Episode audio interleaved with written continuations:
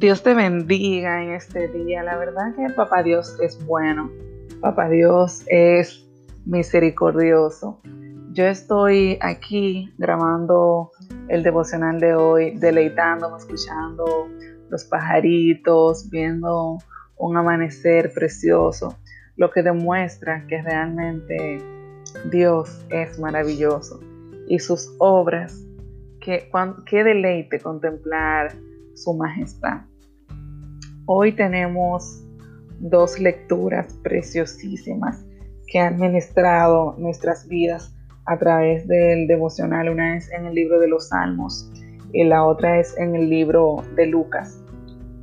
Entonces vamos a empezar leyendo en Salmos capítulo 3. La palabra de Dios se lee en el nombre del Padre, del Hijo, del Espíritu Santo. Amén. Y lleva el título Oración matutina de confianza en Dios. O sea que desde mañana, desde temprano en la mañana, debemos depositar nuestra confianza en Dios. Cuando nuestros días comienzan depositando nuestra fe, nuestra confianza, nuestra esperanza en el Señor, entonces vamos a ver la diferencia. Dice, Salmo de David cuando oía de delante de Absalón su hijo.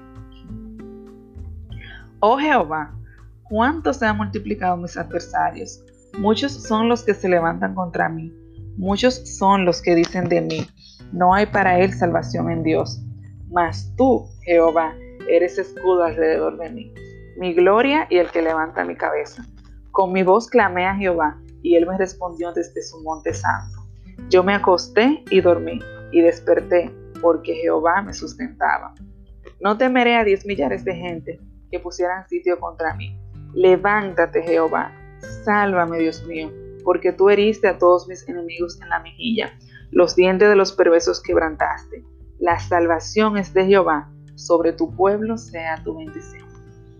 Amén, qué bello cuando David está aquí reconociendo que, que Jehová es su sustento, que Jehová es su salvador. Y como dice en el versículo 4, con mi voz clamé a Jehová y él me respondió desde su monte santo. O sea que el Señor está ahí presto para, para escuchar nuestras oraciones, para escuchar nuestros ruegos, nuestra plegaria. O sea que no dudemos en venir delante de su presencia, presentando lo que nos atribula, porque el Señor nos hará descansar.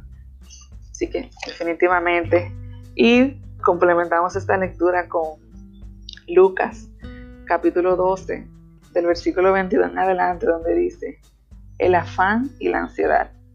Dijo luego a sus discípulos, por tanto, os digo, no os afanéis por vuestra vida, que comeréis, ni por el cuerpo que vestiréis.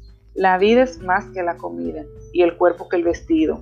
Considerad los cuervos que ni siembran ni ciegan, que ni tienen despensa ni granero, y Dios los alimenta. ¿No valéis nosotros mucho más que las aves? ¿Y quién de vosotros podrá, con afanarse, añadir a su estatura un podo? Pues si no podéis ni aun lo que es menos, ¿por qué os afanáis por los demás? Considerad los lirios, cómo crecen, no trabajan ni hilan, mas os digo que ni aun Salomón con toda su gloria se vistió como uno de ellos. Y así viste Dios la hierba que hoy está en el campo y mañana es echada al horno. ¿Cuánto más a vosotros, hombres de poca fe? Vosotros pues, no os preocupéis por lo que habéis de comer, ni por lo que habéis de beber, ni estéis en ansiosa inquietud, porque todas estas cosas buscan las gentes del mundo, pero vuestro Padre sabe que tenéis necesidad de estas cosas. Mas buscad el reino de Dios y todas estas cosas serán añadidas. Amén.